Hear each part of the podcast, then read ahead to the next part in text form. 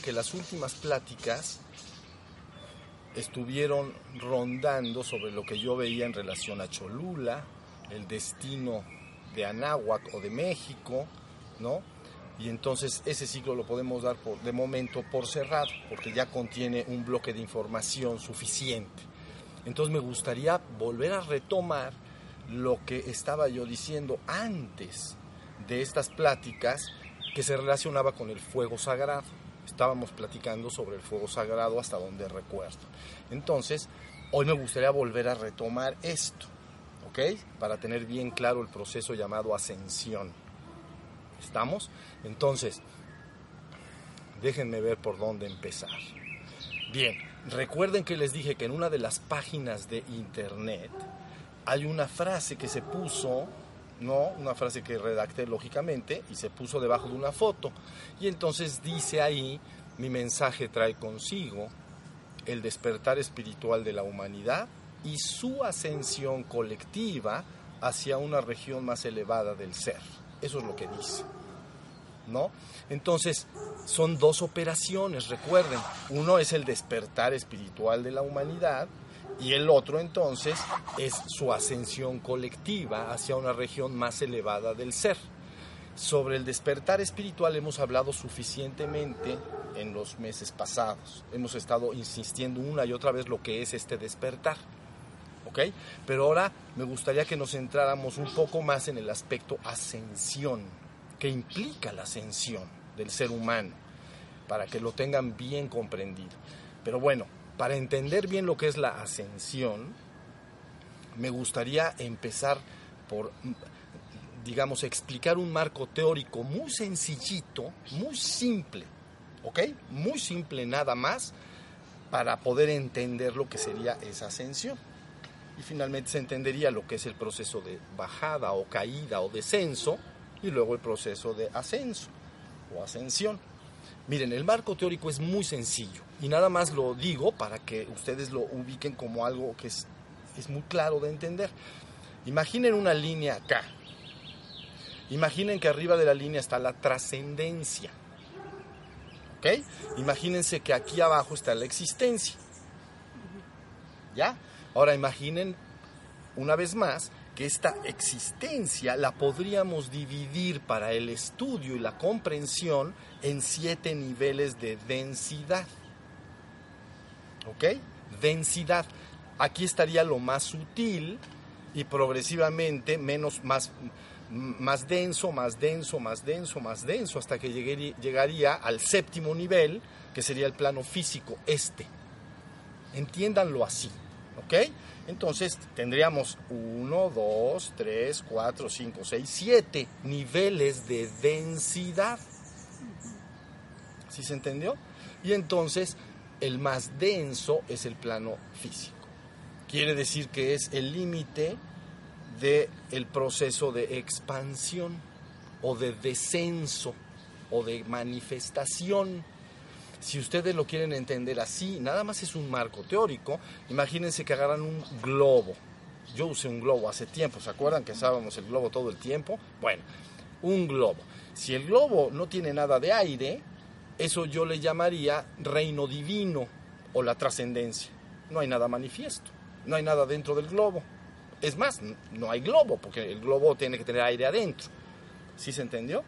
Bueno, ahora imagínense que estos siete niveles como sería el equivalente a dar siete procesos de soplidos o soplar dentro del globo. De tal manera que dirías uno, dos, tres, cuatro, cinco, seis, siete. Entonces, ¿qué le pasaría al globo? Pum, pum, pum, pum. Se estaría expandiendo. ¿Sí se entendió? Entonces, ese es un proceso que llamaríamos de manifestación de la existencia. Porque recuerden que la existencia entonces es aquello que está colocado afuera y que yo puedo percibir por algún medio. Entonces, todo eso que está en la existencia se ha manifestado de una manera gradual y progresiva en siete niveles. Nada más entiéndalo así. Es el marco teórico. ¿Estamos? Entonces, un ser como el, cada uno de los que está aquí sentados está simultáneamente en esos siete niveles. Y a veces le llaman por ahí sus siete cuerpos. Tiene que tener siete cuerpos. El más denso, entonces ya vamos de abajo para arriba para que los entiendan. Tenemos el, el más bajo, sería el cuerpo físico denso, este, hecho de barro, es decir, el más, el más denso. ¿Sí se entendió? Número 7.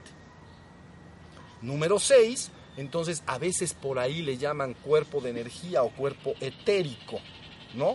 Pero es, realmente es una contraparte del físico. De hecho, es una contraparte tan íntimamente unido que entonces se le llama cuerpo físico burdo, cuerpo físico sutil, a esos dos cuerpos, a esos dos niveles de densidad, a las, al 7 y al 6. ¿Ya entendieron? Todos estos planos están en la existencia toda, pero ahorita ya estoy hablando del ser humano. Entonces digo, ok, el cuerpo del ser humano que está aquí en el mundo tiene su cuerpo físico. Luego tiene el 6, un cuerpo etérico. Yo les estoy diciendo que este cuerpo etérico está altamente relacionado con el físico. Cuando se disuelve el físico burdo, se disuelve el sutil prácticamente al mismo tiempo, muy cercanamente. ¿No? Entonces ya tenemos 7 y 6. ¿Ya se entendió? Luego entonces tendrías otro cuerpo más sutil, al que tú llamarías cuerpo, le llaman cuerpo astral por ahí en alguna terminología, y entonces es cuerpo de emociones. Todas las emociones que las personas experimentan a diario, ¿no? apegadas al mundo de la forma, por cierto, entonces es un cuerpo emocional, son las emociones que tú estás sintiendo y que están saliendo de ti y literalmente radiando de ti. Cuando tú sientes una emoción, tú piensas que se quedó adentro de tu propia persona. O sea, dices, eh, me, enojé o, o siento alegría y está dentro de mí. No, sí está dentro de ti porque lo estás sintiendo, pero está radiando hacia afuera un campo de energía, literal, una energía radiante. Se llama cuerpo de emoción. Si estamos, normalmente ese cuerpo de emoción es de tipo bastante burdo u oscuro, sería un cuerpo de luz bastante oscuro. Está asociado a emociones más bien humanas, ¿no? La avidez, el miedo, la envidia, los celos, etcétera, cosas como ese tipo se manifiestan muy bien en ese cuerpo. A veces le llaman cuerpo de purgatorio, ¿no? Porque en la disolución de los cuerpos se tiene que disolver ese cuerpo para que el ser pueda subir más arriba. ¿Me están siguiendo hasta ahí? Entonces forma una, una, una radiación alrededor de la persona y le llaman cuerpo, porque es un aglomerado, es, un, es, es algo que está aglutinado. El plano astral sería toda la energía de ese plano número 7, 6, 5, vamos a decir, subiendo. Es todo lo que está ahí. Pero cuando la persona está ahí se aglutina alrededor de ella y entonces forma un aura que ustedes llaman y entonces esa aura es mi cuerpo de emociones. ¿Hasta ahí vamos? Bien. Luego arriba, 7, 7, 6, 5, 4. Y entonces dicen, ah, aparece ahí otro campo de energía que se llama cuerpo mental cuando las personas piensan de manera concreta, no abstracta, de manera concreta, todo lo que tú piensas en tu vida diaria, qué voy a comer, qué debo cocinar, tengo que ir al banco, tengo que trabajar, literalmente pertenece a ese nivel de densidad, cuerpo mental inferior le llaman o concreto. A veces se le llama el, el cielo del hombre vulgar, ¿no? porque en el proceso de disolución nuevamente, cuando la persona muere, se disuelve entonces el 7, ¿no? Se disuelve así casi prácticamente simultáneamente el 6, ¿no? A veces le queda como flotando un ratito, pero se nos disuelve bien rapidito. Y entonces sube al 5, ah, es una región decidida de ser, poblada, como está poblada esta. Porque ustedes dicen, nada más esto está poblado y aquí hay pájaros, hay hay vegetación, hay animales hay seres humanos. No, ahí está igualmente poblado, o hasta más. Entonces, pero es un cuerpo eh, emocional de tipo inferior, recuerden esto. Ahorita les voy a explicar por qué las emociones superiores son los atributos naturales del ser, pero para allá voy. Pero entonces se tiene que disolver ese cuerpo. ¿Cuánto tiempo dura? pues contra más lo hayas fortalecido, más dura. Entonces, en una forma mitológica se dice, ¿cuánto tiempo va a estar en el purgatorio? Pues depende de la fortaleza de tu cuerpo emocional. ¿Cuánto lo has alimentado con tus emociones? ¿Entiendes? De ambición, de avaricia, de miedo, de angustia, de celos. Esto está fuerte. ¿Entienden? Es un cuerpo fortalecido. Entonces su disolución tarda más. ¿Ya vieron? Está muy sencillito. Entonces ya vamos 7, 6, 5, 4.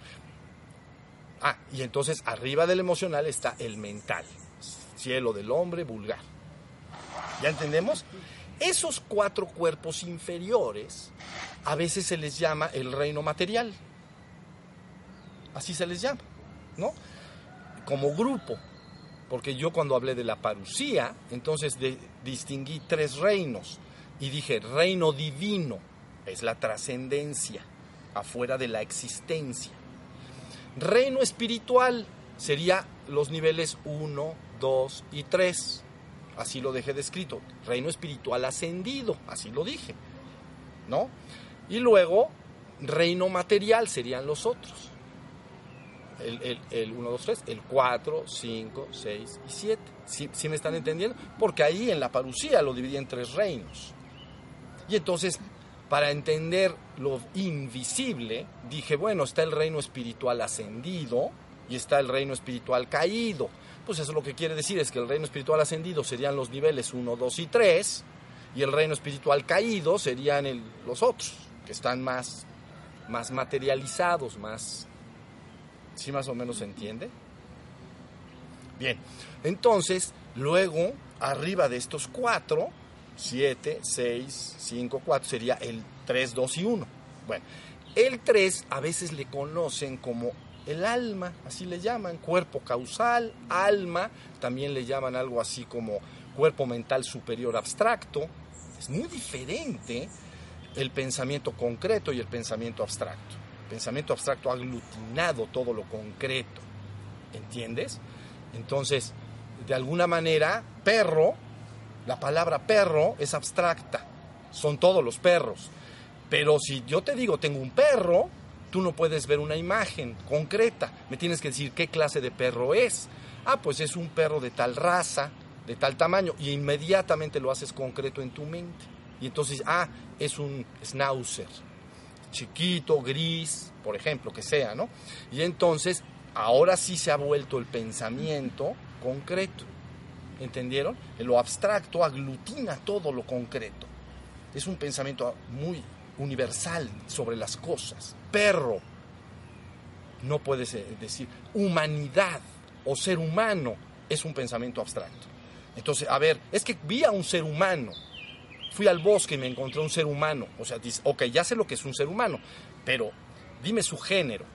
No, pues era hembra, o, era varón o era hembra. Ah, ok, entonces es mujer. Bueno, ¿y qué más? No, pues y, empiezas a ubicar ciertas palabras que lo hacen concreto. ¿Qué raza tenía? ¿Qué edad tenía? Etcétera, etcétera. ¿Sí se entendió? Y entonces vas haciendo concreto. Ahí es donde se distinguen esos dos niveles. El pensamiento abstracto es sumamente universal. Nunca se ocupa de lo concreto. Entonces un nivel superior de ser. Eso está en el nivel más ascendido de ser. Pero ese nivel entonces también estaría radiando un cuerpo de luz. Ese ya está bastante más ascendido. ¿Sí se entendió? Es un cuerpo más luminoso. A veces le llaman cuerpo de arco iris. ¿Ya vieron? Bueno, hasta ahí estamos bien. Síganme porque esto está muy facilito. Arriba entonces de ese nivel 3 tendríamos el nivel 2. Hay un cuerpo que a veces en cierta terminología todas las terminologías las describen lo que estoy diciendo de diferente manera. Pero en esta terminología, el nivel 2 se le llama a veces cuerpo búdico o cuerpo emocional espiritualizado. Es lo que yo he llamado los atributos naturales de tu propio ser. ¿Qué experimenta ese cuerpo? Puras emociones de dicha, de gracia, de amor, de armonía, de alegría. Ese sí es un cielo de tipo superior. No es un cielo del hombre vulgar. El cielo del hombre vulgar siempre se relaciona con los objetos exteriores, con cosas exteriores. ¿no? Me hicieron tal regalo o hice tal negocio y logré tanto dinero. Estoy feliz, cosas exteriores. Entonces se le llama así, es un cielo del hombre vulgar. Es, un, es un lugar, una región de conciencia donde están los seres que solo se satisfacen con las cosas exteriores. ¿Ya vieron? Y entonces se sienten felices y dichosos en su cielo, pero se le llama del hombre común y corriente. ¿Entienden?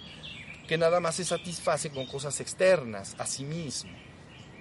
No el cuerpo el, el, de arriba, entonces el número dos que yo estoy llamando ahorita cuerpo búdico, en cierta terminología le llaman así. Entonces son las emociones espiritualizadas. ¿Sí se entendió? ¿No está hermoso este programa? Muy hermoso, mis vidas. Y arriba de estos atributos naturales de nuestro propio ser, llegas al uno. Pero resulta que a ese cuerpo le llaman sat, ser. Entonces es el cuerpo que a la hora de que tú has logrado cobrar conciencia de ese cuerpo, estás despierto, consciente de tu propio ser. Ya quiere decir que estás en ese nivel, aunque estés aquí en la tierra aunque estés en estos cuerpos mortales, físicos, que sería el 7, eso no importa, porque te han enseñado cómo llevar tu conciencia hasta el 1, porque ese cuerpo se llama Sat, es el nivel, es el nivel átmico, es como, como, como nivel se le llama el nivel átmico de Atman, el sí mismo. ¿Recuerdan? Sí mismo, me doy cuenta de que soy un ser que es estoy despierto y me doy cuenta de que soy. Entonces quiere decir que te han enseñado cómo ir dentro de la existencia hasta el número uno, mi vida, hasta la conciencia de ser, hasta el sí mismo, hasta el Atman. Entonces yo les dije, de ahí un solo paso te llevaría a la trascendencia, a la conciencia de ser absoluto. ¿Cómo la ve? Esto es hermoso. Entonces, ¿qué quiere decir? como me gusta a mí ahorrar mucho tiempo, entonces les enseño a ustedes por qué no te despiertas a tu propio ser. Entonces, literalmente estás desinflando el globo. ¿Entienden lo que estoy haciendo con ustedes? Ahorita acá estás en siete soplidos del globo. Ya se sopló siete veces. Estamos hasta abajo, pues. Estamos en el inferus, infernus, lo más bajo, lo inferior, lo más materializado. ¿Sí se entendió? Pero entonces, como a mí me gusta ahorrar tiempo, en vez de evolucionar como entienden, ¿no? Ir desinflando el globo así despacito, despacito, pero de crean que es despacito. Entonces, mejor te digo, despierta la conciencia de tu propio ser y te llevo de inmediato al uno. Es, les he dicho yo a ustedes, es la región dentro de la existencia más elevada porque está a un solo paso de la conciencia de ser absoluto. Y te he dicho, ¿cuál es esa conciencia? Conciencia de ser, me doy cuenta de que soy. Y les he dicho, ahí no hay flujo de pensamientos, porque el flujo de pensamientos está en el nivel de hasta allá abajo, en el 7, 6, 5, en el 4. El flujo de pensamientos que usted, el monólogo interno, estas pláticas que tú haces dentro de tu cabeza y donde hay emociones continua y sostenidamente, quiere decir que estás altamente activo en el nivel 6 y 5. O 7, ah no, 7, 6, en el 5 y el 4. De hecho, en los 4 de abajo. Porque todo lo que sientes y piensas es en relación al, mundo físico que te rodea y por lo tanto de tu cuerpo físico y de tu familia y de lo que quieres lograr y de mis hijos y de mi etcétera, etcétera, etcétera. ¿Sí se están dando cuenta? Por eso la conciencia pura de ser no tiene ni rastro de mente, así se los he dicho, de pensamiento, porque estás en un estado extraordinariamente elevado, en el que nada más hay puro ser. Y si algo experimentas, como me dijeron allá en los satsangs que di, ¿qué, vas a, ¿qué voy a sentir cuando esté en la conciencia de ser que tú nos vienes a enseñar? Le dije, muy fácil, lo que vas a sentir son los atributos naturales del ser, es decir, el dos vas a estar entre el 1 y el 2. Entonces nada más vas a estar experimentando la paz, el amor, la armonía, la dicha, el júbilo, el agradecimiento, verdadero paraíso, verdadero, un cuerpo de luz altísimamente abstracto, Entiéndanlo como algo que está tan abstracto que se asemejaría a un sol destellante, de que las emociones, esas emociones espiritualizadas están fluyendo por todos lados y son de un nivel de sutileza y purificación inmensamente elevado. Las del cuerpo emocional le llamamos cuerpo, cuerpo eh, emocional o cuerpo de luz oscuro u opaco, porque son puras emociones que se relacionan conmigo, en el sentido egoísta o del ego. Siempre estoy pensando en mí y estoy sintiendo en mí y esto es lo mío y estos son mis hijos y esto es lo que yo quiero y esto. Entonces tu energía en vez de fluir al universo entero siempre está regresando a ti porque nada más estás pensando en ti y tus pensamientos están regresando tu propia energía radiante hacia ti mismo. ¿Entienden lo que digo? Entonces tu energía radiante se va hacia ti y se vuelve oscuro, se vuelve una nube, porque nada más estás encerrado pensando en ti todo el día por no decir otra palabra antes. Ahora sí, estamos ahorrando tiempo, mis vidas. A eso vine, ahorrar tiempo, más bien a colapsarlo. Puedes colapsar el tiempo. Yo te digo cómo puedes colapsarlo y si lo haces, lo colapsas. Terminas el programa evolutivo normal de un, de un proceso de eones de manifestación y eones de reabsorción. Eones te puedo decir cómo desvincularlo. Y entonces lo colapsas y pones fin al tiempo. ¿Entiendes? Si hasta ahí estamos. Llegado a ese punto, entonces estás a un solo paso para entrar a la conciencia de ser absoluto. Y eso ya es, dicen por ahí, pan comido. Porque entonces el puro y absoluto ser que ya eres en la existencia se le enseña a reorientarse un poco más hacia adentro y entonces finalmente viene una conciencia del ser absoluto. Ese ser absoluto es tan absoluto que incluye la trascendencia y toda la existencia está dentro del mismo. ¿Sí se entendió? No hay una dualidad, es una vivencia trascendida completamente delante de la dualidad. Ahí no hay conciencia de, ah, estoy en la trascendencia y por allá puede estar la existencia. No hay eso al entrar a la conciencia de ser absoluto, es tan totalmente absoluto que si yo sigo en el mundo y estoy con mis ojos abiertos, toda la existencia es el absoluto que yo soy. Es una vivencia trascendida completamente, ¿sí me entienden? Bueno, pues ahí están las cosas. Entonces ahora viene, desde el punto de vista de el despertar de la... Les dije que eran dos operaciones, ¿no? Yo dije, mi mensaje trae consigo el despertar espiritual de la humanidad y la, su ascensión colectiva hacia regiones elevadas del ser. Bien, ¿qué quiere decir esto? Que cuando yo les he dicho en estos últimos meses, despiértate, estate atento, estate alerta, cobra consciente de tu ser, lo que te estoy haciendo es que te estoy llevando de un salto, no un, proceso evolutivo gradual, cansado, un salto literal, porque yo te digo que tú eres eso y entonces recuperas tu conciencia de ser, solo experimentas la beatitud de esos, ese cuerpo búdico y ahí ya estamos en un paraíso tan extremadamente elevado que lo otro es un asunto sencillo. ¿Estamos? Hasta ahí va. Entonces, el, por eso les he dicho, el despertar de la conciencia espiritual es muy importante, con eso vendría el reino al mundo. ¿Por qué viene el reino al mundo? Porque tú estás en los niveles 1 y 2, pero aquí en el 7. Entonces todo lo que emana de ese ser es esas emociones, esa armonía, esa paz. Ha dejado de querer controlar y dominar las conciencias de otro. Solo se interesa en liberar esas conciencias para que esas conciencias vivan lo mismo que él está viviendo. Esos estados de dicha quiere compartirlos. Porque está en ese ser puro. ¿Entienden? No está buscando manipular a los demás, usarlos para sus fines personales. Sino que está simplemente dispuesto a decir, mira, si tú te pones en este estado, el reino viene al mundo. Hasta ahí vamos bien, pero luego viene la segunda operación, su ascensión colectiva. ¿Qué quiere decir esto? Que ahora van a tener que imaginar otra cosa. Ya tenemos la trascendencia, ya tenemos la existencia partida en siete, no hay duda de esto, está muy sencillo. Más sencillo no se la van a poner nadie. Y luego entonces trata de imaginar a su vez que en la trascendencia hubiese una, a falta de otra palabra, vamos a llamar una luz cristal o un fuego sagrado que está en la trascendencia. ¿Ok?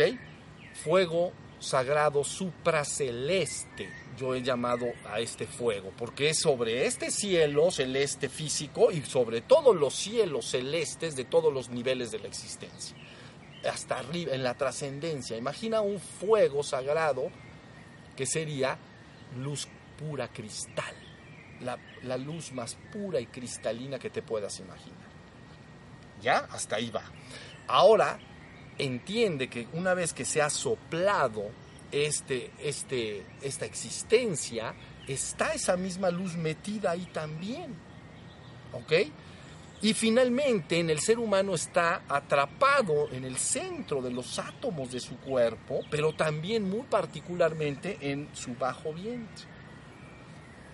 Lo que llamarían ustedes su fuego sagrado en la base del tronco, la energía sexual, digamos.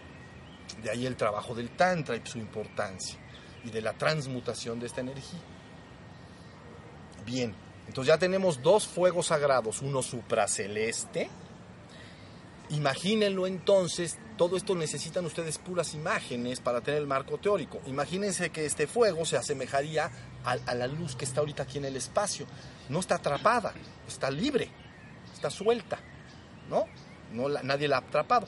Pero conforme esa existencia se va desdoblando, esa luz también entra y se va también compactando, vamos a decir, hasta que queda atrapada. Y le llamamos el fuego sagrado de la madre, aquí abajo. Al otro le llamamos fuego sagrado del padre, libre. Pero ese fuego del padre y este fuego de la madre es el mismo fuego. Ahí está libre y suelto y aquí está atrapado y comprimido. ¿Entendieron? Bien, todo el trabajo desde el punto de vista de la ascensión implica que tengo que ir descompactando lenta y gradualmente, ojo, lenta y gradualmente, este fuego de la madre. Y a su vez tengo que estar llamando con mi anhelo y mi deseo de vida superior al fuego supraceleste, invocándolo para que venga a mí, para que entre en mi vida, llamándolo. La gente lo hace con oraciones y lo hace Desgraciadamente la gente aprende mucho a orar solo para decir, Señor, ayúdame en las tribulaciones del mundo, ayúdame a que mi hijo encuentre un trabajo, ayúdame a esto, puras ayudas. Entonces mejor desciende a mí, entra en mí y lléname con tu divina presencia. Es otra cosa, nada más, oye, ¿qué crees? Es que me falta trabajo, entonces pues, pues te traigo una veladora para que me des un trabajo, ¿entiendes? No, que venga esa luz al mundo, que entre en ti, que, sea, que habite en ti, que tú te hagas una morada del Señor, de esa luz cristal que está ahí abstracta completamente, que pueda penetrar. ¿Sí se entendió? Y por el otro lado, la energía de la madre debe de subir y descompactarse lenta y gradualmente. Si se descompacta de manera violenta, destruye. ¿Comprenden? pero si se descompacta gradual y progresivamente, transmuta. Transmuta. ¿Entendieron? Es diferente destruir que transmutar. Cuando tú destruyes, no se ha transmutado nada, lo has matado y volverá a renacer. Cuando lo has transmutado ha cambiado para siempre. Por eso no puedes, no se trata de matar. Entonces, ¿qué va a suceder? Que el nivel 7, 6, 5 y 4, pero acuérdense que el 7 y el 6 es como si fuera 1, ¿ok? Porque si no nos vamos a hacer bolas. Bien, entonces aquí los vamos a tener con mis dedos. Aquí está el 7 y el 6, ¿ya? déjenme ponerlo así. 7 y 6, o sea, el físico burdo y el físico sutil. No se me hagan bolas. El emocional y el mental. Entonces tú aquí ya estás en estos cuerpos, pero te, se te enseña, vengo a enseñarte esto. Necesitas ir prendiendo los fuegos, el fuego interno y elevarlo gradualmente y también anhelar que descienda el fuego divino supraceleste. Conforme estos dos fuegos empiezan a interactuar en ti, entonces estos cuerpos se empiezan a transmutar. Transmutar quiere decir que va a suceder esto, va a suceder esto, aquí están esto, haz esto y construyen el 3, 2 y 1. A ver. ¿Lo entendieron? Aquí está el nivel 6 y 7. 7 y 6. Aquí está el nivel 5 y aquí está el nivel 4. Ok, pero si yo aplico el fuego a esto, está dicho, esta luz supra, esta, eh, este fuego sagrado disuelve, disuelve todo aquello que no es de su propia naturaleza, lo derrite, lo deshace. ¿Entienden? Pero lo puede destruir o lo puede transmutar. Por eso el proceso es gradual y progresivo en, la, en relación a la activación del fuego. Pero entonces, si tú trabajas como yo te estoy enseñando, vas activando el fuego. Este fuego naturalmente llama más fuego supraceleste, porque estos dos trabajan de manera armónica. No debe uno sobrepasarse demasiado.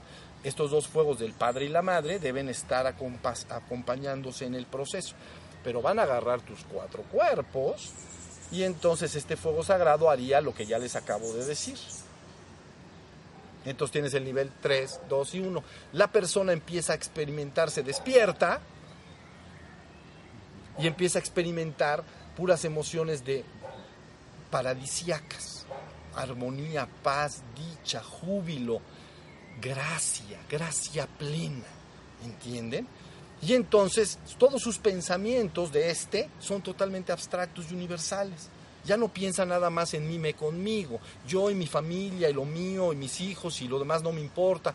Piensa en la humanidad como un todo, piensa en que todos deben estar bien. Todos sus pensamientos de este se vuelven ah, universales y busca llegar a todos para que todos participen de ese reino de dicha y luz. ¿Sí se entendió? Bueno, eso es lo que está involucrado con la activación del fuego. Entonces, se dice por ahí, este fuego es la más alta tensión de la energía consciente. Tú no puedes jugar con fuego. Si tú juegas, juegas con fuego, te vas a quemar. No se puede jugar con fuego. Se tiene que saber exactamente lo que se está haciendo y entonces vas lenta gradualmente activándolo. ¿Sí se entendió? Y este fuego, ¿qué va a hacer? Te está de, de es como un hielo que le metes fuego. Pues ya lo está cambiando en agua y finalmente lo va a cambiar en gas, en vapor o como le llaman, en, gas, pues. Porque ese hielo, tú dices, este hielo es, está bien duro. Bueno, si está bien duro, ahorita. Pero métele fuego y vas a ver qué rápido deja de estar tan duro. Se empieza a derretir ¿Entienden? Y al derretirse se empieza a volver agua y, al volverse agua se empieza a volver gas. Igualito, entiéndanlo con respecto a esta operación que les acabo de decir. Igualito. Entonces, estás tomando de tus cuatro cuerpos inferiores, el fuego los está transmutando y se están, si ustedes quieren entenderlo así, se está construyendo tus cuerpos superiores, los tres de arriba. ¿Ya se entendió? Entonces, ahí empezarías a participar del verdadero reino, los reinos más elevados dentro de la existencia. En alguna terminología les llaman el reino de los serafines, de los ¿no? cosas por el estilo. Toda hay mucha terminología, por eso yo necesitaba un marco teórico muy claro y sencillo para que después, no importa la terminología que uses, sabes que están hablando básicamente de eso. Ahora sí se entendió. Entonces, eso es lo que debe hacerse. Por eso se hacen las respiraciones, por eso se hace la transmutación sexual, ¿no? Gradualmente, cuando el fuego se activa, empieza la persona experimentarlo muy decididamente, ¿entienden? El de arriba no se le detecta muy bien porque es muy abstracto cuando desciende, aunque a veces desciende de manera bastante importante, o sea, sí lo puedes detectar, pero el ascendente para las personas es súper evidente porque apenas llevan pocos meses de hacer sus respiraciones, transmutación, sus prácticas de meditación, este fuego empieza a tener una actividad objetiva y real que la persona está viviendo. Lo, lo más inmediato es que la persona empieza a sentir calor, movimiento, si se entendió? La energía ahí está sacudiéndose adentro, está viajando y moviéndose como una llama viviente, lamiendo todo. ¿Sí se entendió? Entonces, este es el trabajo exacto de cómo lograr la ascensión, porque la ascensión lo que está implicando es que te liberes de los cuatro inferiores, ¿no? Y que llegues al, al reino espiritual ascendido. Hasta ahí no has llegado a la trascendencia, pero ya estás en la conciencia de ser en un reino espiritual ascendido. Entonces cuando se habla de tomar a la humanidad y redimirla, retomarla y llevarla a esas regiones elevadas del ser, tienes que lograr estas dos operaciones. Tienes que despertar a la humanidad y la humanidad tiene que empezar a hacer uso muy gradual y progresivo del fuego para que el proceso vaya llevándose a cabo. Si no, no puede la persona lograr ninguna transformación permanente real. No puede, porque necesita la, el poder de este fuego, ¿no? Para que vaya este proceso disolviéndose. ¿No? Si vuestros pecados fueran como la grana, como la lana, serán emblanquecidos. Si fueran como el rojo carmesí, serán, vendrán a ser como una blanca y pura lana. Es decir, si tus pecados, si tus, si tus cuerpos energéticos son oscuros, el rojo es sanguíneo, quiere decir que es pasional. Entonces, si tu cuerpo de luz es oscuro y opaco, si le inyectas este fuego, inmediatamente viene el proceso alquímico de transmutación. No, no, va a haber otra. No puedes ponerle a un hielo fuego debajo y pensar que no va a pasar nada, mis vidas. Eso no va a suceder. Si tú agarras un hielo y le pones abajo fuego, se va a cambiar en agua y luego en gas. No te a nadie nos cabe la menor duda. Eso es un hecho evidente. Bueno, pues en presencia de este fuego es lo mismo. Por eso se dice, disuelve todo aquello que no es de su propia naturaleza. ¿Qué está haciendo? Toda la energía que se ha desplegado y se ha ido densificando, la disuelve finalmente y la convierte en pura luz cristal. ¿Ya se entendió? Y la persona entonces no solo radia un cuerpo de luz de arco iris, ¿entienden? De arcoíris de múltiples colores, de cielos intermedios, sino que empieza a aparecer un pilar de luz cristal y se empieza a transformar en este pilar de luz cristal. Es en la existencia, es el máximo nivel de desarrollo, porque estás en la existencia, pero ya estás dentro de un cuerpo de luz cristal. Ya está, ya viste lo que estás haciendo, estás dentro de la existencia, pero estás ya con la energía que es propia de la trascendencia en la existencia. Por eso se le llama un pilar de luz cristal. ¿Sí se entendió? Y entonces le dicen a esta a un ser que aparece como un pilar de luz cristal, se le dice, esta es la perfecta forma encarnada de la divinidad. Si alguien pregunta, ¿cuál es la perfecta forma encarnada de la divinidad? Lo que percibiría sería un pilar de luz cristal ahí está la presencia. Ahí está la presencia completa. ¿Entienden? Porque está ya con la energía de la trascendencia, que les dije luz cristal, y abajo ya descompactó la energía de la madre y ha deshecho todos sus cuerpos intermedios, sus siete cuerpos. Y entonces permanece como un pilar de luz cristal y por eso le llaman perfecta forma encarnada de la divinidad. Ese es el fin detrás del cual ando. Y ese es, eso es lo que vengo a hablar para ustedes y a enseñarles. Y sé que la humanidad puede verdaderamente lograrlo cuando sabe lo que tiene que hacer. ¿Sí se entendió? Por eso tardé muchos años en recuperar todos los conocimientos de todas las principales tradiciones espirituales del mundo para ir logrando, para lograr demostrar que todas esas tradiciones espirituales importantes del mundo finalmente estaban en este mismo conocimiento, llevando a este despertar de la conciencia del ser y luego a la conciencia de ser absoluto, ¿no? Y luego finalmente también cómo crear este cuerpo de luz cristal, final, después del cuerpo de arcoíris, que es más abajo. Eso ya está demostrado. Entonces, ahora sí tenemos algo poderoso, porque estás diciendo, tenemos la enseñanza exacta de lo que se tiene que hacer. ¿Ya? Y entonces la humanidad en este entendido puede verdaderamente traer el fin del mundo. Y cuando dicen el fin del mundo, la gente piensa que son malas noticias, son las mejores, porque técnicamente estás desinflando los niveles de existencia que implican sufrimiento. Como está tan densa la energía ahí en los niveles 7, 6, 5 y 4, está tan densa, entonces me olvido de mi propio ser y vivo en la ignorancia y el sufrimiento. Ignoro quién soy, y por lo tanto sufro y ando buscando por todos lados ser feliz y ando batallando y luchando, comprenden. Pero si hacen esto, entonces la ascensión colectiva sería un acto consumado. Entonces eso responde al misterio de la redención. Ahora sí se entiende. La gente puede entender que esto es muy duro y muy real. Yo les digo que es más parecido a un holograma que a una realidad. Entonces, todo depende de que este fuego sea debidamente activado.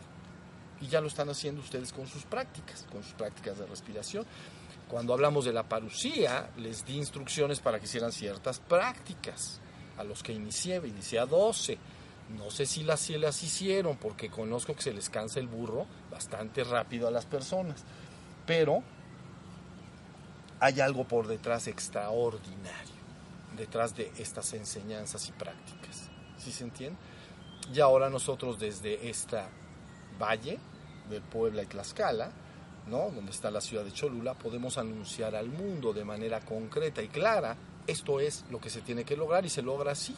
Y entonces el cambio podría ser extraordinario. Los hombres no escuchan, están demasiado ocupados o están demasiado abrumados. Actualmente el mundo está complejo en todos los niveles. Entonces la gente está abrumada delante de eso que ve. Cuando debería retirar un momento su atención de ahí y decir, Señor, entra en mí. No, lléname con tu divina presencia y, simultáneamente estar haciendo el trabajo de ascensión.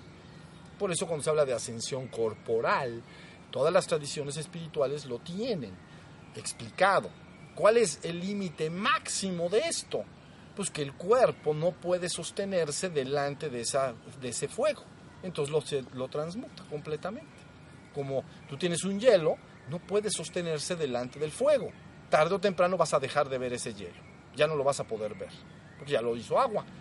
¿no? Y luego tampoco ya vas a poder ver el agua, porque ya la hizo gas. Ahora ve el gas, a ver si lo ves no lo vas a poder ver, mi vida. Ya, ahora sí me están entendiendo. Entonces de esto se trata todo. Es profundísimo. Espero que presten oídos a lo que digo y entiendan lo que hay detrás de lo que estamos haciendo. ¿No? Y sabemos bien lo que se tiene que hacer sin dañar al cuerpo humano. ¿Entienden? Ni la mente humana. Porque este fuego puede ser, es muy poderoso. Entonces puede hacer daño si no se le usa adecuadamente, pero todas las prácticas que les he dado y que están ahí en Místico-Sofía están altamente probadas a través de los milenios de que no dañan al cuerpo humano, ni a la mente humana, ni a sus emociones. Si, si lo hace de manera gradual, entonces va sucediendo el proceso del que estoy hablando. Y cuando menos se da cuenta, un buen día se para en la mañana y dice, ya estoy, estoy despierto y atento, ¿qué hice? No podía yo. Claro que no podías pero el fuego transmutó energía a esos cuerpos superiores y ahora ya estás despierto en esos niveles, ya estás en el puro ser. Ahora sí se entendió. Eso es lo que se está buscando con la palabra culminación del misterio de la redención. Eso es lo que se busca. Por eso la palabra siempre dijo, mi reino no es de este mundo, para dar a entender, pero, pero parece contradictorio porque por un lado el mensaje es mi reino no es de este mundo y por el otro lado dice les traigo una buena nueva, un evangelo. Viene el reino al mundo. Entonces, bueno, a ver, eh, está como contradictorio. Por un lado, mi reino no es de este mundo. Entonces, ¿para qué traes el reino aquí? Como que está medio complejo, pero ya bajo lo que yo les estoy explicando está perfectamente claro. Mi reino no es este mundo, ni te esfuerces tanto por crear un reino en este mundo digo, 20 o 30 años o 50 los más jóvenes que están acá, no van a estar mis vidas. Entonces no te esfuerces tanto. Pero bueno, finalmente no es mi reino este mundo, mi reino es el reino del Padre, de la luz cristal, de la trascendencia, ese es mi reino verdadero. Mi reino no es este, pero para que tú puedas ir ahí, primero tengo que traer el reino. ¿Cómo? Despertándote acá. Y dos, logrando el proceso de ascensión. ¿No?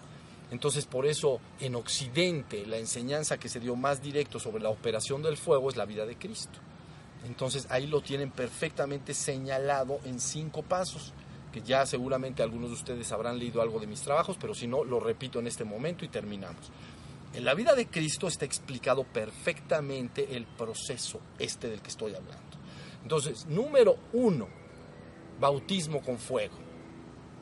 Entonces, ya está hablando del bautismo con fuego. ¿Sí se entendió? Él después cuando enseña a orar, hace el ciclo completo. Padre que estás en el cielo, venga a nosotros tu reino. Hágase tu voluntad en la tierra como en el cielo. Entonces está usando el fuego descendente y luego el fuego ascendente. ¿Sí se entendió? Pero bueno, primer paso, bautismo con fuego. Segundo paso, tentación en el desierto. Eso lo que quiere decir es que cuando entra el fuego en ti empieza a disolver tu ego o esos cuerpos emocionales y mentales que le llamamos el ego. Los empieza a disolver, pero el ego se va a buscar proteger y va a luchar. Entonces te va a tentar para que abandones la enseñanza. Te va a decir, adórame a mí, adora el mundo. Yo te daré todas las riquezas del mundo si tú me adoras. ¿No? Eso es lo que te va a estar diciendo. ¿No? O te doy pan. Tienes que trabajar, ¿verdad? Pues entonces ponte a trabajar y olvídate de otra cosa. Pero no solo de pan vive el hombre, mis vidas. Entiéndanlo. Entonces, ahí, en ese proceso de tentación, es cuando el fuego se activa, empieza el ego a batallar porque dice, este fuego me va a disolver, pero literal. Entonces se defiende y si, metafóricamente está la tentación en el desierto, ¿no? La supervivencia del pan, los reinos de este mundo. Te haré tan rico que tendrás todos los reinos, pero adórame a mí. Fíjense bien lo que está diciendo las palabras. Y entonces ahí tenemos el segundo.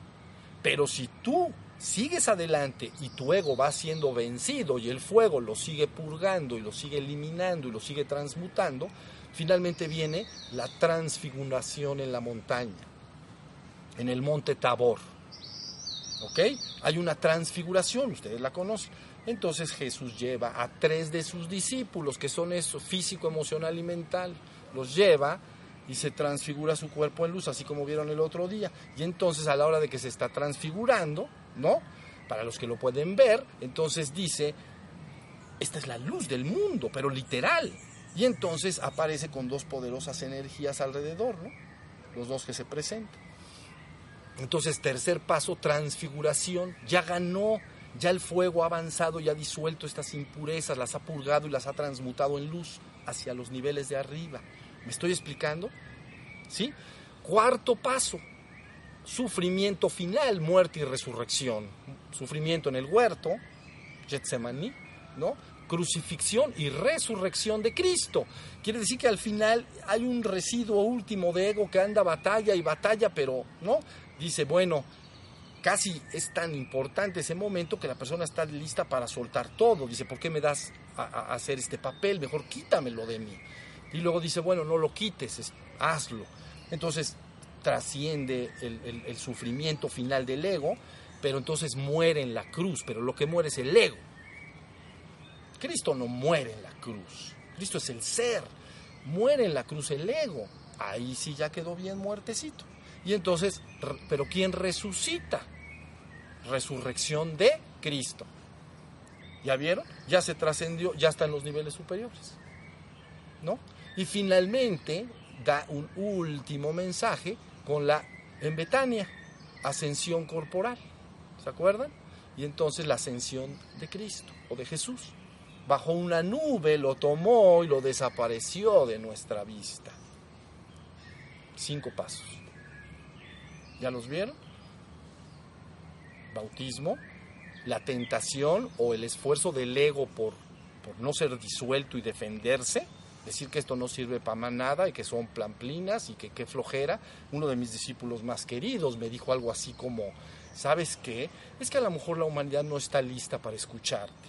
Le digo, a mí me vale, ¿sabes qué? Que no esté, le voy a hacer que esté lista. Porque es como diciendo, como yo no estoy listo, ya mejor ni hables de esto, mejor ya dedícate, da unas clases, gana un dinerito, ¿no? Y ya diviértete. Dije, no, no me, todavía no me conoces, no ves nada de mí no entiendes nada cuando me ves. Pero bueno, entonces el ego debe ser vencido. Y luego en tercer lugar, transfiguración. Ya ganó la luz. Ya se transmutaron los niveles inferiores en lo superior. ¿Ya?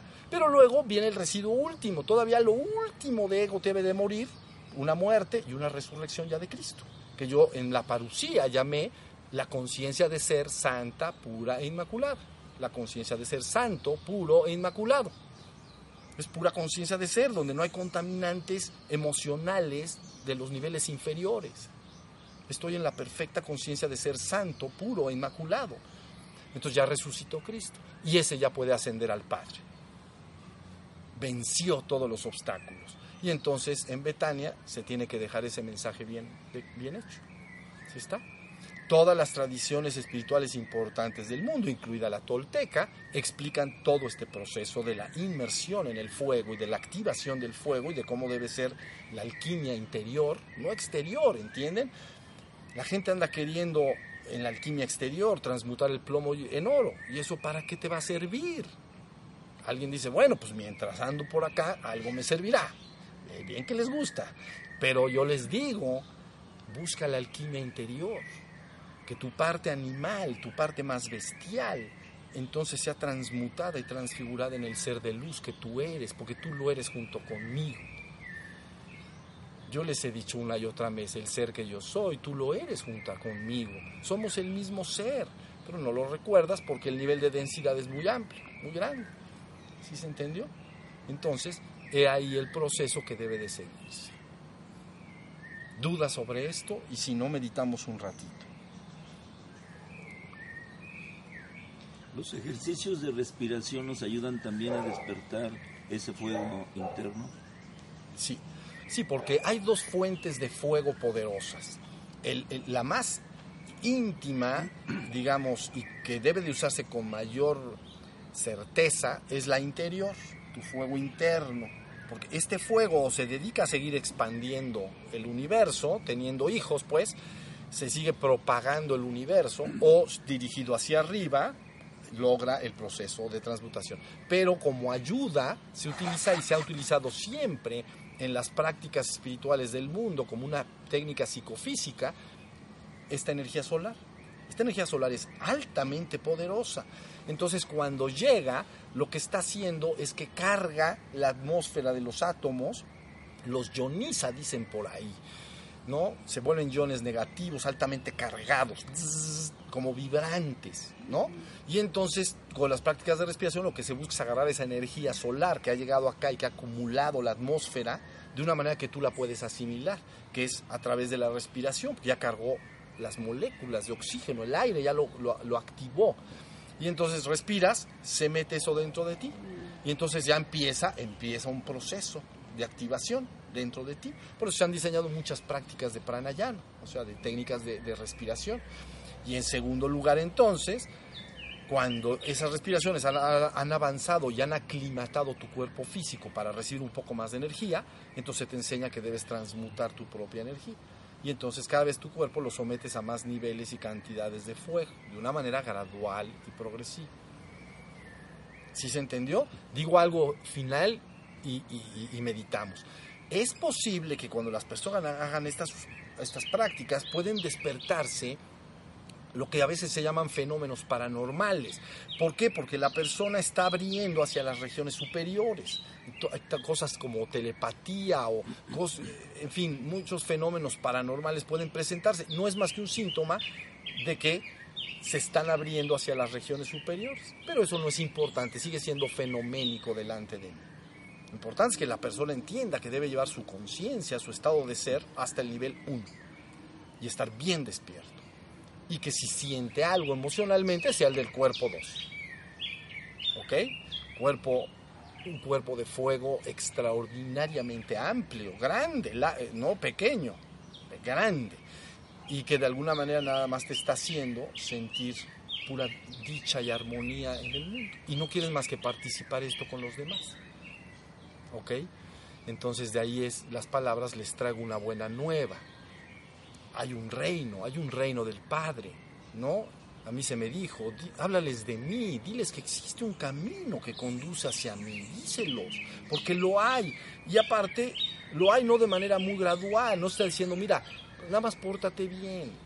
No te estoy diciendo que te portes bien, te estoy diciendo que prendas el fuego sagrado. Son cosas, es otra cosa. Y te estoy diciendo cómo ubicarte en el estado más elevado dentro de la existencia, en la conciencia de ser. Y de ahí, conciencia de ser absoluto. ¿Sí se entendió? Una pregunta más. Bien. Eh, Si hago los ejercicios cuando está ausente el sol, ¿sirve de todas maneras los ejercicios de respiración? Sirve menos, pero sí Pero sirve. sirve. Sirve posiblemente la mayor, el la menor cantidad de energía, ¿no? Parece que en los hospitales puede haber crisis a esas horas, 2, 3 de la mañana, 4, hay muy poca energía, ¿entienden? Entonces cuando empieza a salir el sol, ustedes lo han experimentado cuando, por- vamos a suponer que te da una gripe común, en el día estás más o menos, digo, te suenas, ¿no? A lo mejor tomas algo para el malestar, algún té o alguna cosa, pero bueno, ahí vas. Pero cuando se empieza a meter el sol, casi en automático te empiezas a sentir peor, ustedes, ustedes lo saben. Y, y entonces la noche es mala y dices, bueno, es cuando quiero estar bien y estoy peor, es por la energía. Y entonces cuando vuelve a salir el sol, inmediatamente vuelves a estar. Por eso muchas personas que, por ejemplo, una gripe así, eh, de esas que te salen muchos mocos, pues. Entonces resulta que no duermes en toda la noche y ya cuando empieza a amanecer caes dormido como angelito. Y dices, ¿qué pasó acá? Es que llegó el sol y te dijo, vida mía, ahora sí descansa. Entonces te llena de, quietud. ¿Sí entiendes? Ahí tienes el balance de que el día es muy poderoso en su energía. ¿Sí se entendió? Y la estación del año también. No en esta tradición tolteca en vano, al invierno extremo se le llama colibrí, ¿comprenden? Y en el verano se le llama águila. Y cuando ya viene de regreso se le llama águila mariposa, que es mariposa de fuego, mariposa de, fuego de colores. En la terminología náhuatl, entonces este cuerpo de luz se logra cuando Ispapalotl, ¿no? Cuando la, el padre y la madre, el padre es una mariposa de plumones blancos en los códices, y la madre es una mariposa de obsidiana negra, ¿ok? Una mariposa de obsidiana blanca, digo, perdón, de plumones blancos, es el padre, ¿no? Toyan, ¿no? La cabellera solar en ignición allá arriba. Entonces el padre, vamos a decir. Y luego la madre es una mariposa negra. Cuando esos dos se fusionan, se crea Nahuiolín, aunque su traducción es en español eh, cuatro movimientos, me parece, pero en realidad lo que se llama mariposa de fuego. Ya se fusionaron el padre y la madre, entonces ¡fum! viene la madre. Pero aquí se conoce muy bien esto de lo que estoy hablando. Y el sol entonces otoñal, invierno, perdón, se le llama colibrí. ¿Ya entiendes? Empieza la primavera y cuando llega el verano es ya muy poderoso ese sol y entonces le llama águila. Y cuando ya viene de regreso, ya francamente está cargadísimo y se le llama águila mariposa, mariposa de fuego. ¿Sí se entendió? Entonces no solo depende la mañana y la tarde, o sea, bueno, el día y la noche, perdón, sino también es importante la época del año. ¿Sí se entendió? En que se están haciendo las prácticas. Porque e- es diferente el sol de verano por mucho que el sol de invierno. No solo porque dices, bueno, es que nos llega poco sol, sí, pero exactamente, al estar en ese lugar, llega, carga la atmósfera muy poco. Entonces tendrías que hacer más prácticas, vamos a decir. De hecho, los animales, por eso, por esto mismo, en el invierno no procrean. Pero ¿qué tal cuando empieza la primavera? Se empiezan a poner bien nerviosos.